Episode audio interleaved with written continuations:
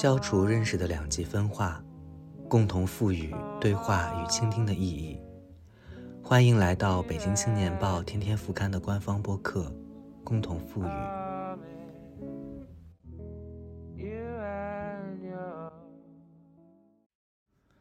大家好，我是主播杨明。今天的音频来自于八月三日上午，是我在北京采访陈翠梅导演的录音。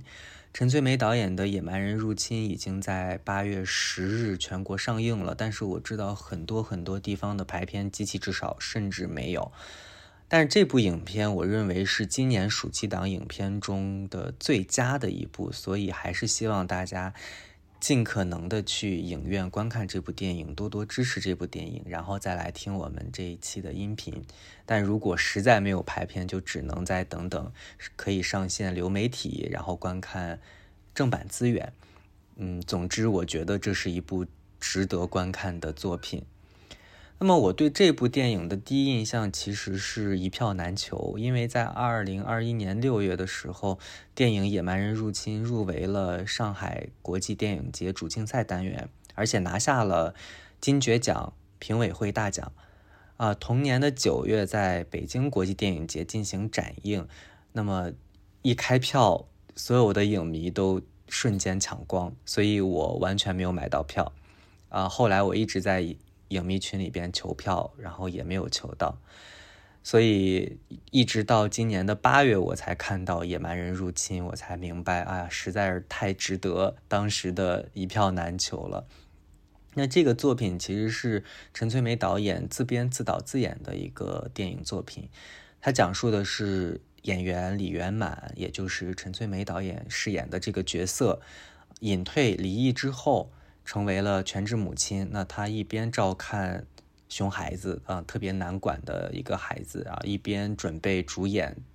合作过多次导演的一个新片啊。这个新片的拍摄要求这个女演员要在武馆习武啊，要学习武术动作，要完成动作片的拍摄。但是在整个习武的过程中，状况百出啊，她从母亲的身份，再到演员的身份，再到角色的身份，一次一次面对着一个问题，就是我到底是谁？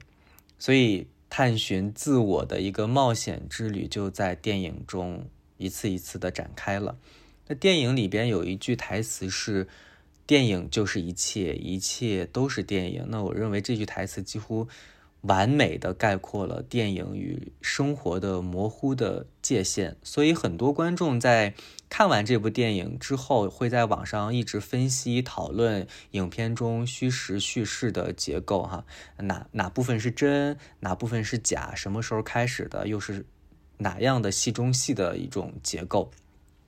那么在八月三日上午，我见到了陈翠梅导演。当时他正在房间里接受另外一个人的视频采访。啊，我听到最后的一个问题是问导演平时都会看什么样的电影？啊，陈翠梅导演回答是平时看电影比较少，因为更喜欢看书、读文学作品。呃，但是不论是电影还是文学，都是认识生活和理解世界的一种方式，所以最终还是要回归到生活，要对自己有益处。所以在这一次的采访当中，我们探讨了，呃，孩子作为野蛮人的一种状况，然后又探讨了存在主义，啊，探讨了电影中的虚实结构。当然，我们还聊到了他喜欢的以及我很喜欢的导演，韩国导演洪尚秀的作品。嗯，但是在这样的采访中，呃，让我一次一次的想到了影评人赛人对。野蛮人入侵的评价就是：电影就是一切，远不及一切都是电影来的更加辽阔深远，更能让我们对人、对人所处的时空保有持久的注视。那么，现在我非常想要模仿电影开头的一句台词，就是 “action”，所以大家准备。开始进入我们的对谈吧。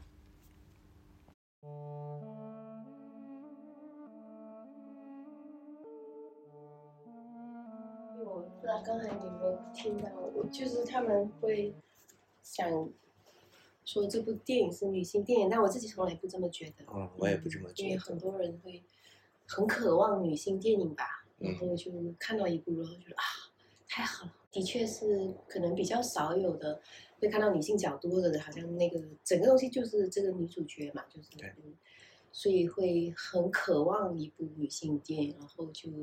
认定 这个是女性电影，但我觉得它其实有很多后面的，它其实不是，因为本来它的确是这个女主角的困境，但后面她慢慢慢去寻找别的东西的时候，那个作为母亲的这个身份其实不重要。嗯嗯，作为女人的身份其实也不重要，就是它是前面的一个开头。所以我为什么觉得呃之前的报道可能着重于孩子或者是母亲的原因，是因为让我看电影的时候有一种先入为主的状态。因为我看第一幕，也就是第一章节的时候，我仍然以为是哦，这个电影可能是在探讨孩子与母亲的关系。对对。因为呃，孩子作为野蛮人不断的入化，但是。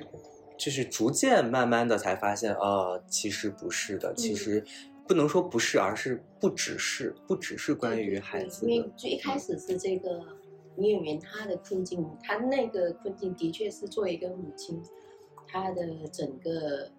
工作啊什么，她整个生活其实是被限制住了。嗯。后面后面就有别的事情了，但因为我觉得很多女性观众或者女性影评人啊。非常渴望这是一部讨讨论女性的电影。嗯，所以呃，这个话题引出来的第一个问题就是，您在创作的时候最初的想法是关于孩子吗？就我本来这个电影其实就一直在重复在问的是那个我是谁。刚开始我们在问我是谁的时候，会很直接的呃，我是我的名字啊，我是我的职业啊，我是谁谁谁的妈妈，我是谁谁的妻子，就是就是后面会问的 那个问题嘛。所以前面他主要就是清楚的这个东西，她是一个母亲，嗯，她是一个演员，然后她是一个，嗯，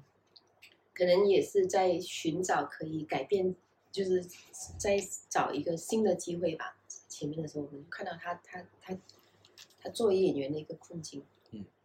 然后面主要是在问着什么是自己的这个问题。对，我因为我不断的看，就是几乎有三四次都是这样问，而且这是非常存在主义的这种表达。对，他，他不是限制于女性而已。嗯嗯，然孩子也会是作为呃野蛮人的这种存在。嗯，我不知道您会不会这样觉得？我觉得那个演员他本身他是作为那个野蛮人，但野蛮人是比较正向的，就是呃打破一些秩序的。或者是没有那个被那个文明秩序束缚的一个人吧。嗯。本来这个故事，呃，刚刚开始写的时候，呃，他本来不是这样的。他本来的，因为我们一九年发布的时候，呃，那个天化是把那个主题定为“爱情征服一切”。嗯。啊，是我的第一部长片的名字。嗯，我那时候其实也没有。什么想法？但我已经有有想好了一个片名，那个片名是呃，我只要你爱我，那是法斯宾德的一个片名。我只要你爱我。然后本来的故事是一个科幻小品，是关于一个女孩子她怎么去教一个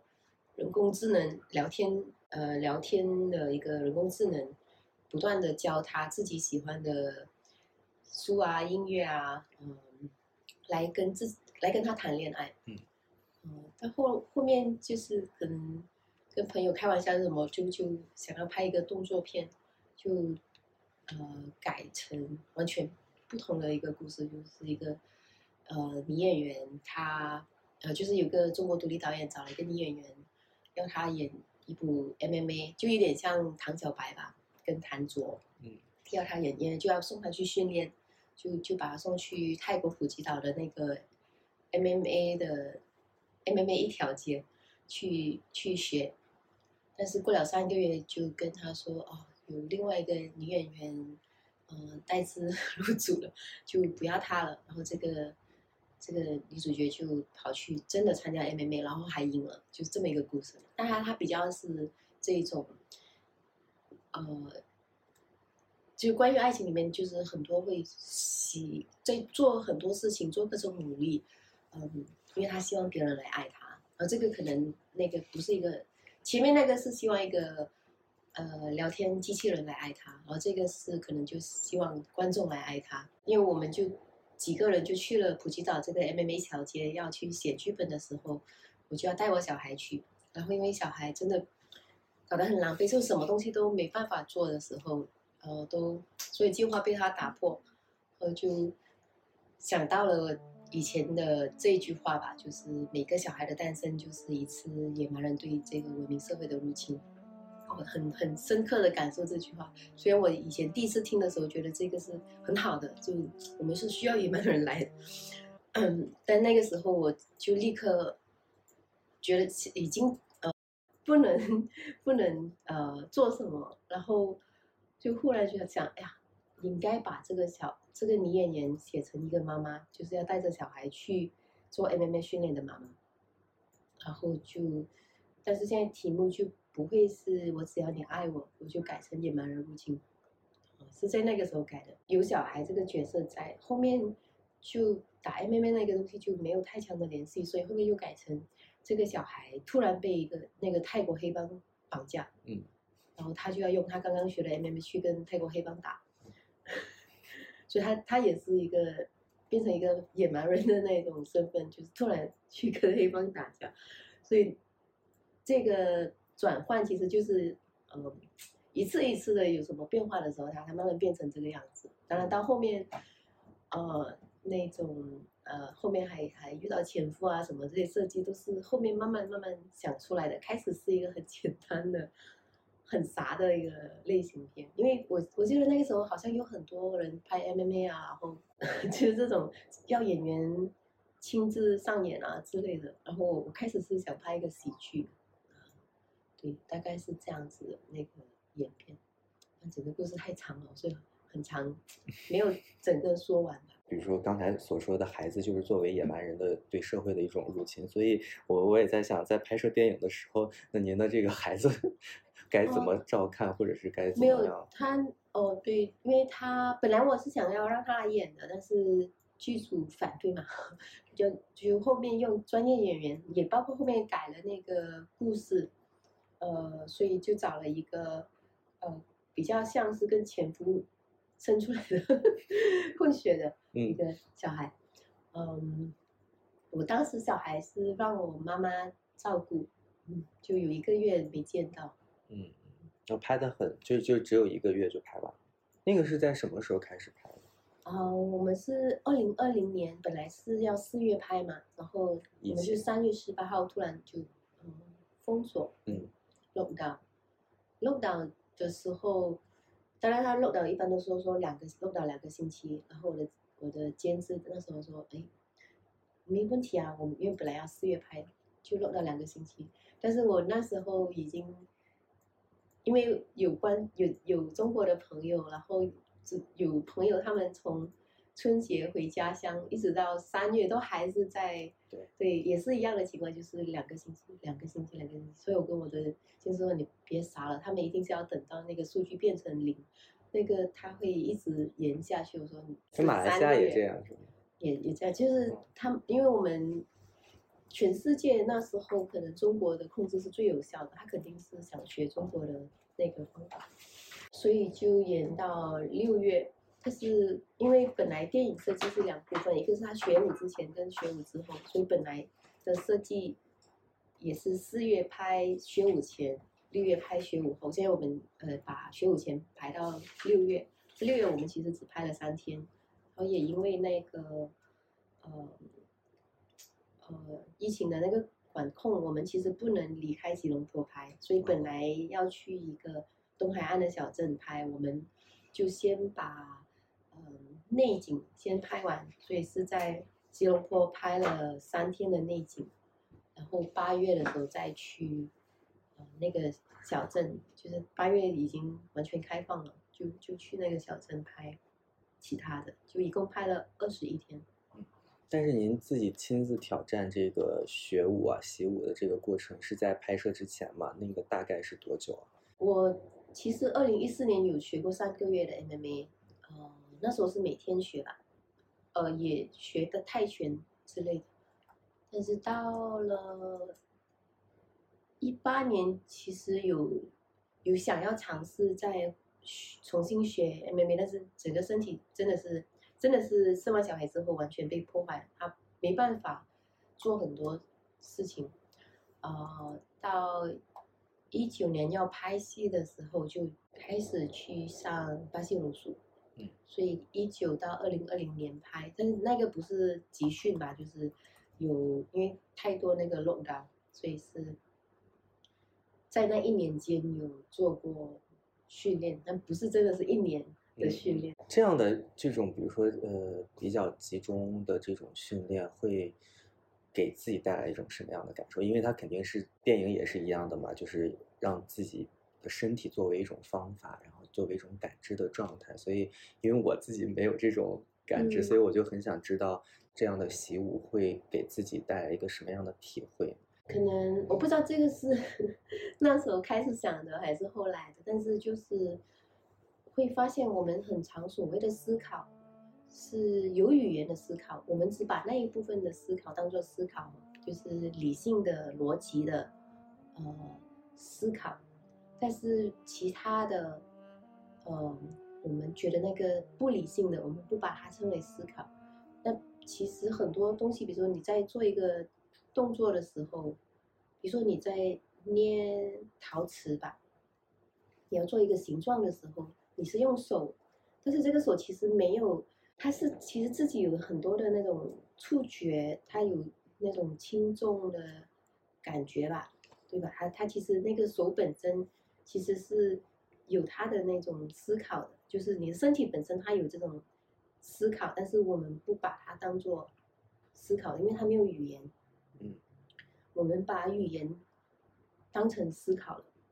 嗯，但是身体其实它是有自己的那种反应，其实整个身体来思考。就是电影里边讲到的，以这个自己的反应去抗击、去去躲避，是吗？我觉得那是最基本的自己吧。嗯嗯，他他就是我们在问自己是谁的时候，我们很尝试用这种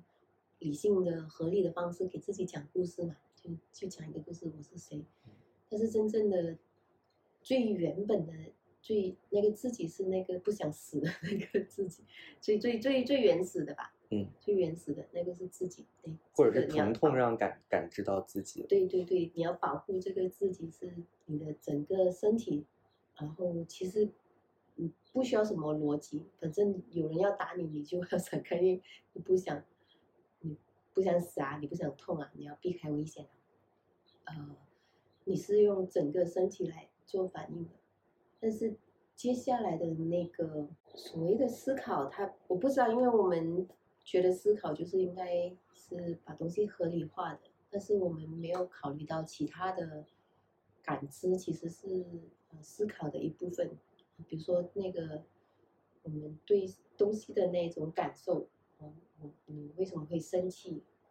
为什么会用生气来反映这个东西？嗯，为什么又会是高兴或者快乐，或者看到这个东西会悲伤？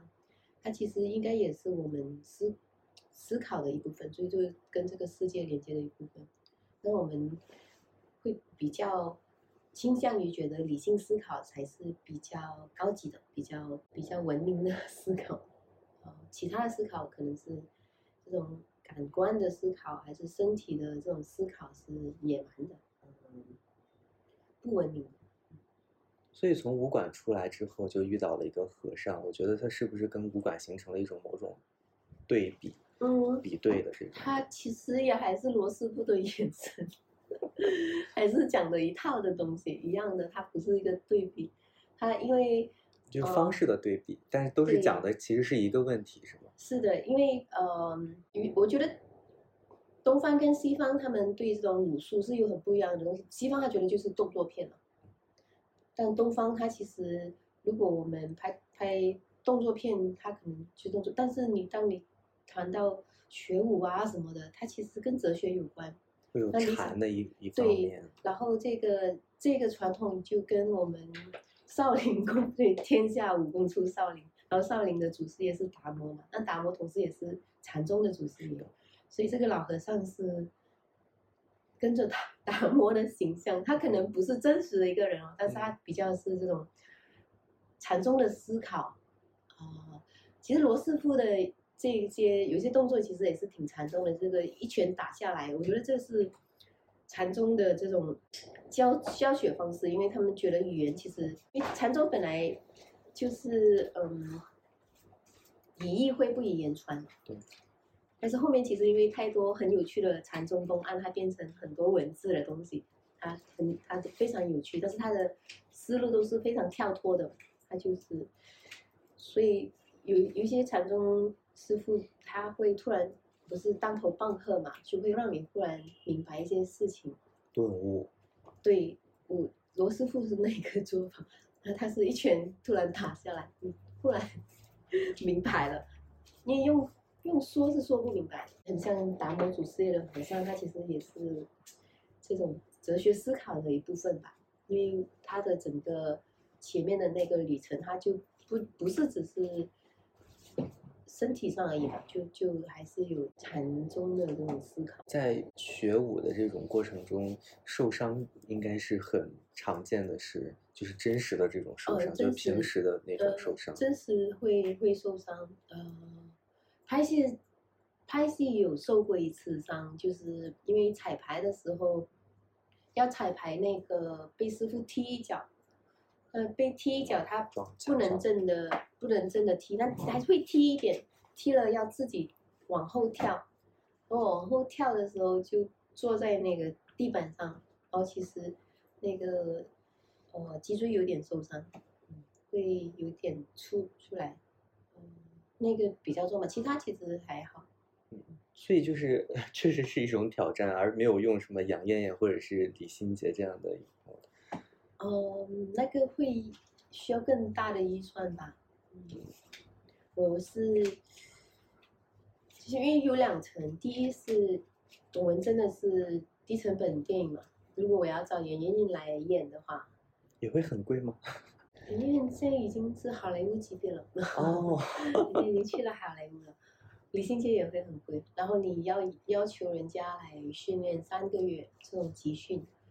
第一是成本上吧，第二其实也是私心，因为我自己觉得我想要去体验这个，这个也是可能我跟其他导演不太一样的地方。嗯，比如说，好吧，我去找钱去请杨艳艳或李心洁来吧，这个是对电影是好的。你你用的是专业演员嘛，然后我可以专心专心导，然后这个电影可能也比较能卖，因为用的是明星。啊、但是如果自己演的话，可能对电影不是很好，因为不知道不知道会怎么样，那是一个很大的冒险。呃，然后票房也不会有号召力嘛。但是对我好，肯定我自己是没有 对，呃，没有这个要拍好电影的野心。那我觉得拍电影是为了我自己，那我选这个对我好的，因为是是哪一方面对您好？因为它是呃我的一种体验吧，就是这经历这个事情也会对自己身体有有多一个思考。因为本来拍这个电影是自己对什么是自己嗯，或者我是什么的一个思考，但那个还是也是一样的这种理性思考嘛。但是如果是自己的身体去经历的，它是呃一个更深刻的思考，但是我觉得很难得的机会嘛。对我来说，更重要的事情就是我们为什么要创作，或者为什么要做任何艺术，嗯，它其实还是为了让自己变得更好，是一种修行的 一部分，大概是是这样。所以我觉得，我为什么要找其他人呢？我觉得到最后，你做了这么多，你不是为了把自己变得更好，那你是干嘛呢？嗯，就好像那个学剑的那个年轻人嘛，嗯你到最后其实应该所有东西都是拿来用的，嗯，电影是应该是你拿来用的一一样，你就是比如说修行吧，你可以呃泡茶，就是可以用泡茶来修行，可以用画画来修行，可以写作来修行，可以扫地来修行，就是找一件事情，然后慢慢的把它做好。然后电影它其实就像是，也是像练剑一样，你就练好，但是练好是为了什么？它它不是只是为了让你剑术高超，那个你就就是一个就是 就是当你以为就是只是要把剑练好，嗯，但其实那个剑真的不是一切，嗯，它是应该是把那个东西运用到这个世界里面的，嗯，它不是应该你只是在这个剑的世界，电影也一样，你不应该只是把电影拍好或者热爱电影，然后以为那就是一切，但其实它是应该，比如说让你更了解其他人，更有同理心，我更能明白为什么这个世界会有邪恶。它不不是那种你只要多看电影，你不要热爱然后你觉得电影电影 right 就是电影就是一切。然后我觉得有一些特别傻的，就是他们电影看的特别多，电影口味特别好，他就开始看不起别人。我就觉得这个有关系吗？就是那种 优越感。我觉得你会看电影，看的电影多，不代表你是一个很好的人。就你这些东西看了来干嘛？你还是应该让你变成一个更理解世界的、更能谅解别人的。那如果没有的话，你懂这么多干嘛呢？所以这是我我觉得那个生活会更重要。嗯，那你做这些应该会让你更懂得吧，更更理解，而不要变成一个吃。所以这个年轻剑客是这种剑术很高。所以在打斗的戏份当中，其实有一个小细节，我觉得特别有趣啊。但是针对于我个人的这个体会而言，是呃在抢东西的时候，然后抢到了一个报纸，嗯，但是在报纸 拿到报纸的时候，其实并没有变弱，然后没有变，没有变弱，就哦是没有被打得很惨，但是。等到抢到了一一个比报纸强一点的东西的时候，反而是弱了一些。然后我看到这个桥段的时候，作为一个纸媒工作者，我就觉得说，哇，原来那个报纸的作用还是 蛮强的、蛮大的，就这种感觉。它比较是前面因为大家互相打，但是到后面全部人一起针对他，对，嗯，就打不过了。因为这个其实也是那个《谍影重重》里面，但是它是第二还是第三集，他是拿杂志来打的。嗯，刚开始的第一幕的时候说你是要拍一个洪尚秀的电影嘛，其实我嗯。看完之后，我我我发自内心的认为这其实还是挺洪尚秀的这部电影。洪尚秀电影没有后来的我我没看大家早期的很多电影都是，呃一两个人去到外地，去到一个小镇，然后。我最早看到他的第一部是《这是对，那是错哦，我最早看是二零零六年，哦呃呃，女人是男人的未来》，啊，然后就找了他以前的作品来看，然后就非常喜欢那个呃那个回转门嘛，旋转回转门，呃生活的发现，然后那个江原道之力这这些，然后他后面他拍到那个下下下之后，他就有这种我要跟黑暗道别的那个宣言。他后面不是他的朋友就留在黑暗，然后嗯。还要去光明的地方，后面的就说是一片光明，我就嗯，好像就变了。他真的变了，而且变且了，然后我觉得，哎，可能是不是他终于谈恋爱了，就是终于找到他要的东西，然后不知道，就是我不知道是那时候的改变是，可能还不是精灵喜，可能是他以为，但后面我觉得他可能就变得比较快乐。但是他在呃剧作的这种结构上，其实会玩的很很很有趣的这样的感觉。他开始的时候，我最早学到的就是他这种重复，嗯，他的那个回转门吧，他前面跟后面很多重复的部分。嗯当然那句话就是，哎呀，要修修成人不容易，你不要再做禽兽吧。呃，对他重复了三次，然后那个前面讲的那个故事，关于这个中国公主的，她因为这他也是这些东西都是连在一起的，都是一个脉络的。他这个关于这个中国中国公主，然后这个呃这个平民变成了蛇，那到后面结尾的时候就，哎突然让你想起他在这个他喜欢的这个女人的前面转头嘛，有这种重复的结构，他他做很多前后这种前前面，但这是对应那时候是完整的。完整的重复，对，嗯只不过是两个，比如说一些小节点的不同，嗯然后嗯造成的结果不同。对，所以我其实也很常用这个。那我那我发现，其实里边很多台词可能都是呃平时生活中您的发现吧。就比如比如说，好像有一句台词是，呃，很多伟大的电影是都来自于一个玩笑。嗯嗯，我不知道出有没有出处，但我很多时候是觉得对。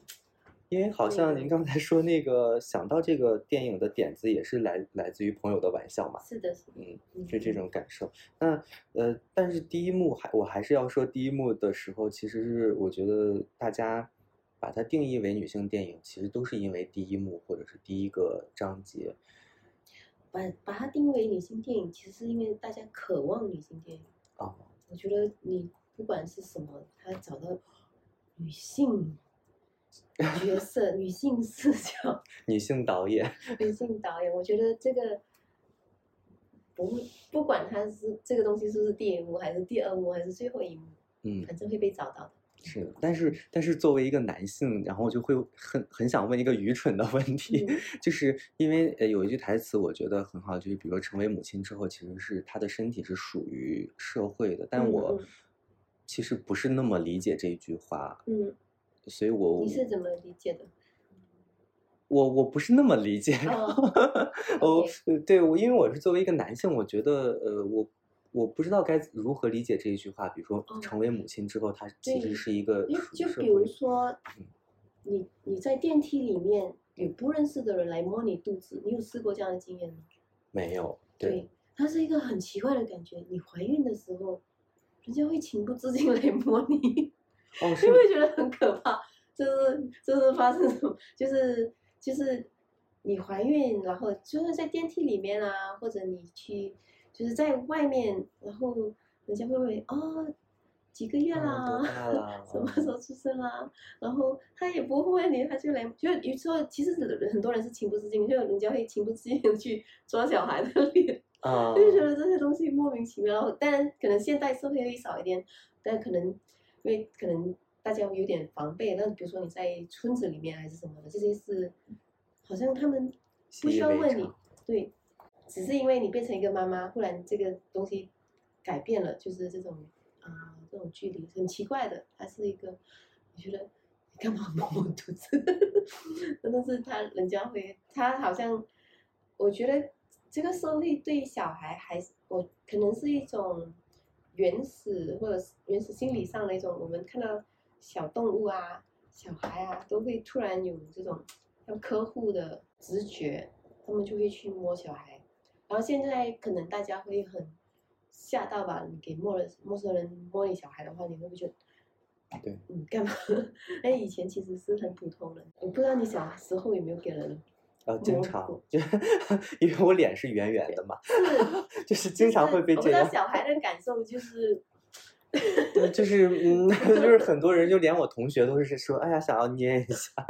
因为我脸就是很大很圆。对，就是 对小孩好像有这种，好像大家都可以去去呵护，但的确他本来就是本能的，就算你不是这个小孩的亲戚，你也会去保护一个小孩。我觉得他本来就是为了保护这种弱小的。然后引起人的本能嘛，但是那个人的本能也包括会去情不自禁的去摸，所以我觉得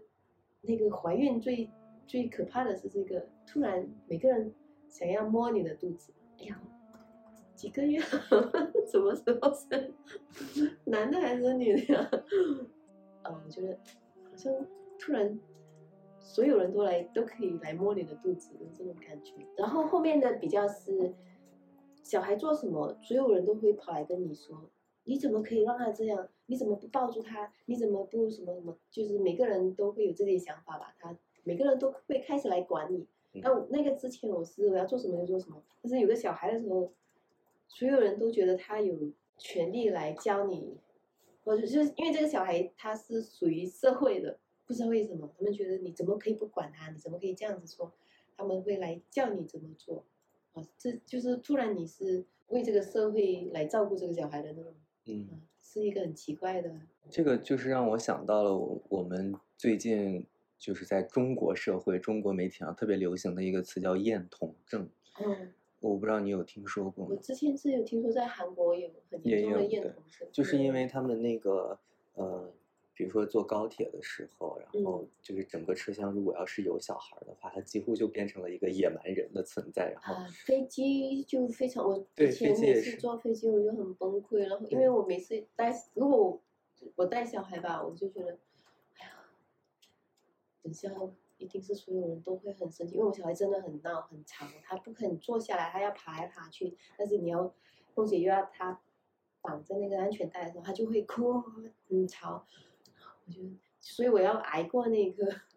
你就我就知道等一下。睽睽，等一下，我没有过，所有人都会很生气，然后那个空姐会不断的来说我，然后很很长声的会哭，我说，不然你帮我，他就不肯帮，他们不肯动小孩，他就你可以不，因为要把他抓下来，然后我才能绑带，但我自己一个人我做不了，然后我叫空姐你帮我抓住他，还是什么，他不肯，嗯，我没办法，真的是很惨，是是可以明白，因为他真的会哭得很厉害，然后我就每次在，啊，我一定是全飞机最讨厌的人是是这样，所以他有就是前面那一部分真的就是在讲我那一段经历跟困境，然后这个东西肯定会引起很多共鸣，因为是的也很少人在荧幕上看到这种重现吧，哦，就很多人哦，真的是那样，我也是那样，嗯，但是它只是开始，它是这个事情的开始吧，这个旅程的开始。好像你表达过，这次其实也是作为了一个就是打破规则的野蛮人，让我嗯在，然后我就觉得哦，原来其实在这个角度来看，野蛮这个词其实是还是蛮褒义的。呃，对我其实对野蛮人，就本来我听到这个每个小孩都是，嗯，一次入对侵这个。入侵的时候，我我那时候的的感觉是正向的，因为每一次有一个机会给这个伟明带来一个新的眼光，呃新的一个呃刺激，因为其实所有的文明吧，它发展到最高的时候，它其实就会衰败掉，然后就会有野蛮人进来嘛，就会有野蛮人。但是这个野蛮人进来之后，他又慢慢那个发展文明，然后又在衰退，然后又再有新的野蛮人进来。但我们人也是一样，你你会不断的有新的入侵，新的这些小孩进来，然后这些小孩都是带着一个全新的，其实可能可以给这个，因为我们所谓的文明社会，它其实有很多不合理的东西，嗯只是我们接受了，但是每个小孩来，他可能是一次机会可以改变，或者是去质问，哎，这个世界为什么要这样？呃，他会做做出改变，呃，不一定是好的，但是他他肯定是应该是要给这个现状有一些刺激。呃我我本来的想象是正向的，嗯嗯，所以呃，如果要是针对于您个人来讲的话，这次的打破规则的地方在哪儿？就比如说是习武呀，还是在影片的呈现上嗯我觉得？可能有一阵子吧，我其实不太感兴趣拍电影，就觉得好像都因为你上一部长片好像已经十年啊之久了，，因为就会写了一些电影，然后就觉得哎呀，好像没有什么意思，就没有不知道拍来干嘛，因为可能就是在拍，因为拍电影了，然后你觉得他就是大家都在拍好电影嘛，然后都在比这个拍的很真实啊，这个情感很真实啊，这个是一个很很很真诚的电影啊，然后我会对这些有点不耐烦，嗯，会对传统叙事也有点不耐烦，或者对拍一部好电影，就是觉得不知道为什么，就是，然后其实会一直在问什么是电影啊？为什么要这样来拍电影？为什么电影是这个样子的？说为什么电影必须是这样子的结构或者这样来来叙事？所以有一点想打破本来的，就是普通的那种电影的样子吧。就是电影有这个样子，有这个形式，但是为什么需要是这个形式呢？可不可以有别的方法来拍？有一点这样吧，有打想做一点不一样的电影。为什么会想要用这种结构式的这种戏中戏啊，包括虚实啊？但其实，呃，很多人因为我看了豆瓣，很多人在讨论哪一部分是实，哪一部分是虚，所以我昨天一直没睡着，然后我就想要摒弃这一部分，因为我不嗯想要问哪一部分是实，哪一部分是虚，就是很多人会问，到底那个那个戏中戏是什么时候开始的？什么时候结束的嘛？嗯对对，嗯什么时候进入的？对说，对，就是哪哪一部分是虚的？呃，从来没有想过这是一部原电影哦，它不是这么的一个设计嗯，它整个设计其实就是在设计，呃，那个问题的讨论吧，从呃从不知道自己是谁，又完全没有没有自主的控制，它是完全不自主的部分，到后面诶可以控制自己的身体吧，至少。嗯可以对自己的身体运用自如，到失去记忆之后还是不是自己，到后面的可能是更更更深的去一些灵修上的一个旅程，它是一个一整个的旅程吧，从从从前面的不自主到后面的那个寻找，它整个都是假，从一开头就是戏，然后里面其实没有没有戏中戏的逻辑的，它其实没有边界的。因为从前面开始就是戏，它只是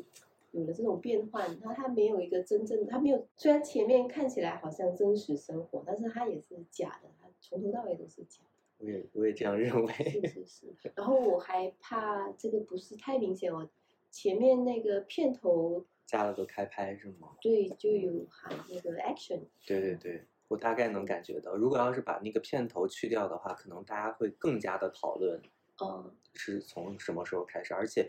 一直都运用手持摄摄影，就会增加一种纪录片式的那种感觉，所以就会造成。所以我就是想要摒弃这一部分，原因是因为我一直都认为，你就把它当成一个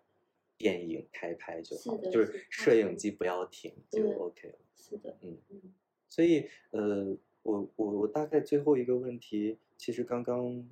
在脑子里过了一下，但是，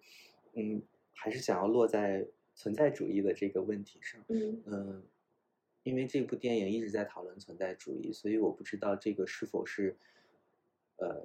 您一直面对的问题，还是说您一直想要探讨的这种问题，嗯，还是我们每一个人其实一直在面对的这种问题，甚至是选择蓝色药丸还是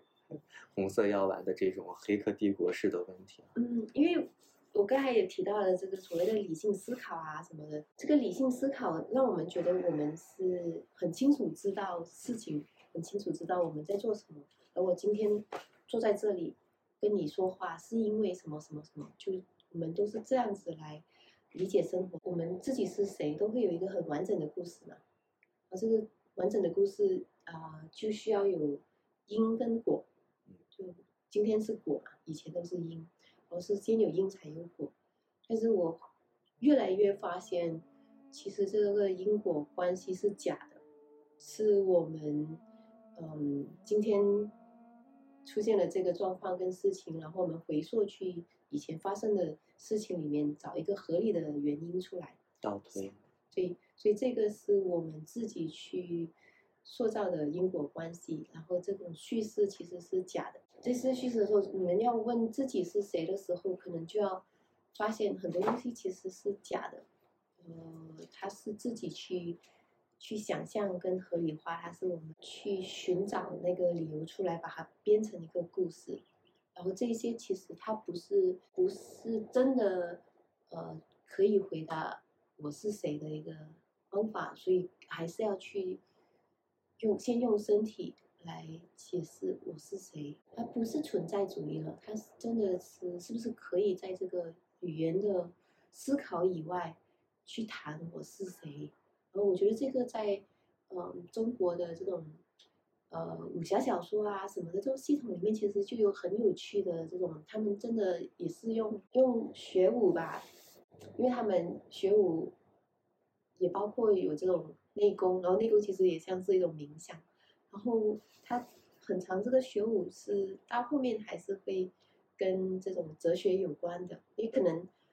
道家的系统，还是佛教的系统，这些里面学武的人，道家有这种剑法啊什么的，然后后面会成仙嘛，在呃少林的这个 系统里面，它就是呃学武作为禅修的一个部分。都是跟这个后面的觉悟有关。在佛教，在释迦牟尼讲的那个时候，他是讲的跟现在这个是一样的体系，它其实是非常科学的，就是我们其实没有办法看到世界真正的样子，我们看到的都是我们想看到的，它是一个语言以外的一个东西。